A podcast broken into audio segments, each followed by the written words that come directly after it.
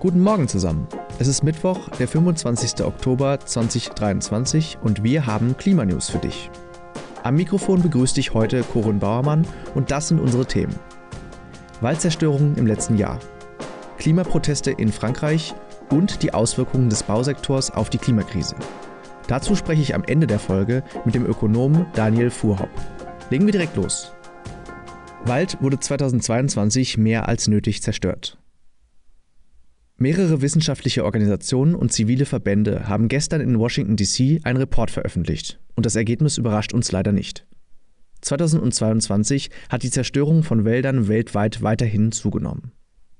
Eigentlich war es das öffentliche Versprechen von Ländern, Unternehmen und Investoren gewesen, bis 2030 die Waldvernichtung zu beenden und zusätzlich 350 Millionen Hektar geschädigte Landschaften und Wälder wiederherzustellen. Doch durch die Landwirtschaft, Straßenbau und auch durch die vielen Brände lag die globale Bruttoabholzung letztes Jahr 21 Prozent über dem Wert, den es für dieses Ziel zu erreichen galt. Insgesamt ist, dem Bericht zufolge, die Zerstörung des Waldes weltweit um 4 Prozent gestiegen. Das bedeutet, dass 6,6 Millionen Hektar Wald vernichtet wurden. Das entspricht fast der Fläche von Bayern. Um das für dieses Jahr gesteckte Ziel zu erreichen, müsste die Abholzung um rund 28 Prozent reduziert werden. Zwar machen laut dem Bericht insgesamt 50 Länder gute Fortschritte, um die Abholzung zu beenden, aber die biologische Vielfalt bleibt massiv in Gefahr. Die AutorInnen des Berichts weisen darauf hin, dass die jährlichen 2,2 Milliarden Dollar an öffentlichen Mitteln, die in die Wälder fließen, viel zu wenig sind.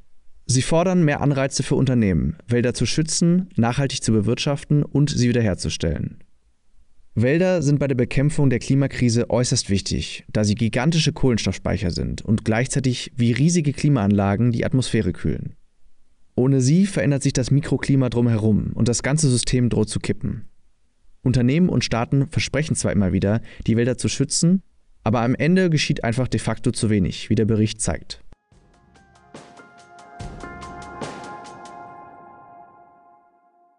Zehntausend bei Klimaprotesten in Frankreich. In Frankreich bewegte der geplante Bau der Autobahn A69 zwischen den südfranzösischen Städten Toulouse und Castres am Wochenende erneut 10.000 Menschen zum Protest.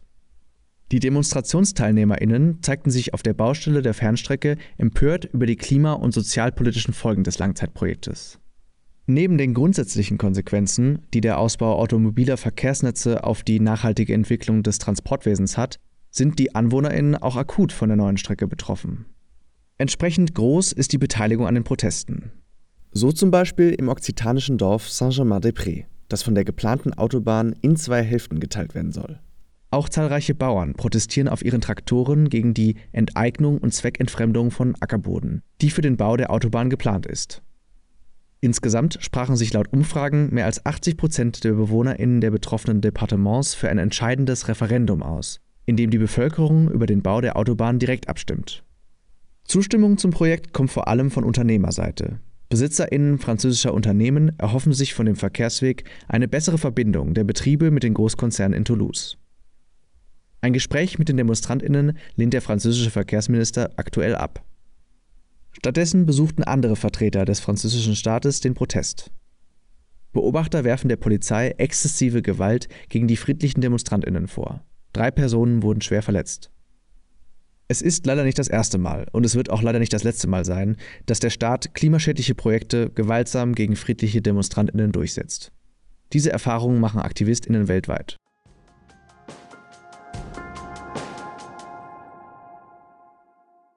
Bauen ohne Sorgen, schlecht für morgen. Wir bauen, als gäbe es kein Morgen und wirtschaften über unsere Kapazitäten hinaus. Das sagte die Architektin, Aktivistin und Gastprofessorin für Architektur an der TU Berlin Elisabeth Bröhrmann vor einigen Tagen im Interview mit dem Tagesspiegel. Und tatsächlich, im öffentlichen Diskurs wird oft vergessen, dass der Bausektor einer der größten Klimazerstörer ist. Er verursacht fast 40 Prozent der CO2-Emissionen weltweit und verfehlt in Deutschland regelmäßig seine Klimaziele. Nachschärfen ist trotzdem nicht drin. Darüber haben wir hier in der Folge vom 27. September berichtet. Weil die Politik es offensichtlich nicht schafft, strengere Regeln vorzulegen, hat jetzt die Baubranche selbst einen Vorstoß gewagt und fordert, statt Kosten soll in Zukunft vor allem die Klimafreundlichkeit eine Rolle bei der Vergabe neuer Bauvorhaben spielen, zumindest bei Staatsaufträgen.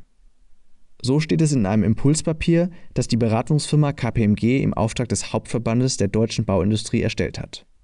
Kernforderung ist es, Klimaschutz im Bau mehr in den Fokus zu rücken und Unternehmen den Weg zu ebnen, auch klimafreundlichere Baumaterialien und Verfahren anzubieten. Wie wichtig das ist, zeigt ein Blick auf die Zahlen. Allein in Deutschland sollen pro Jahr 400.000 neue Wohnungen gebaut werden.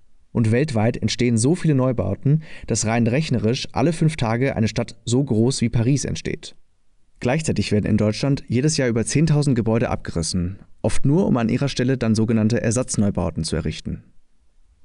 Mit einem, der weiß, dass es so nicht weitergehen kann, spreche ich jetzt. Daniel Fuhrhopp ist Wohnwendeökonom, Wirtschaftswissenschaftler und Berater. Er beschäftigt sich mit sozialem Wohnen, nachhaltigem Stadtwandel und lebenswerten Städten und hat auch gleich einen Vorschlag, wie es weiter und besser gehen kann. 40 bis 50 Prozent aller Treibhausgase werden durch Bauen und Wohnen verursacht. Der technische Fortschritt hat dafür gesorgt, dass ein modernes neues Gebäude kaum noch geheizt werden muss.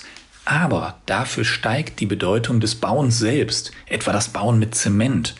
Also müssen wir nicht nur besser bauen, wir müssen auch weniger bauen, also Wohnraum woanders herbekommen. Und da können wir den sogenannten unsichtbaren Wohnraum nutzen. Das sind einzelne Kinderzimmer frühere oder eine ganze Einliegerwohnung, die leer stehen und nicht mehr benötigt werden. Etwas überraschend leisten also soziale Programme einen Beitrag zum Klimaschutz. Und die zukünftige Wohnungs- und Klimapolitik sieht so aus, dass wir Beratungsprogramme für vor allem auch ältere Eigentümer und Eigentümerinnen starten sollten, wie sie, wenn sie allein im großen Haus leben, diesen Raum anders besser nutzen können. Und damit kommen wir zum Ende der heutigen Folge. Mich hat die letzte Meldung zum Thema Bauen etwas überrascht. Also zumindest, dass auch die Industrie mehr Klimaschutz fordert. Schreib uns doch gerne, wie du das Thema siehst. Du erreichst uns auf Instagram, Twitter, per Telegram und E-Mail. Alles weitere dazu findest du in den Shownotes. Für die Redaktion verantwortlich war heute Johann Lensing, Jonathan Auer, Kira Jedda und Severin Schwartmann. Für Schnitt und Produktion danke ich meinem Kollegen Simon Blieske. Redaktionsschluss für diese Folge war der 24.10. um 17 Uhr.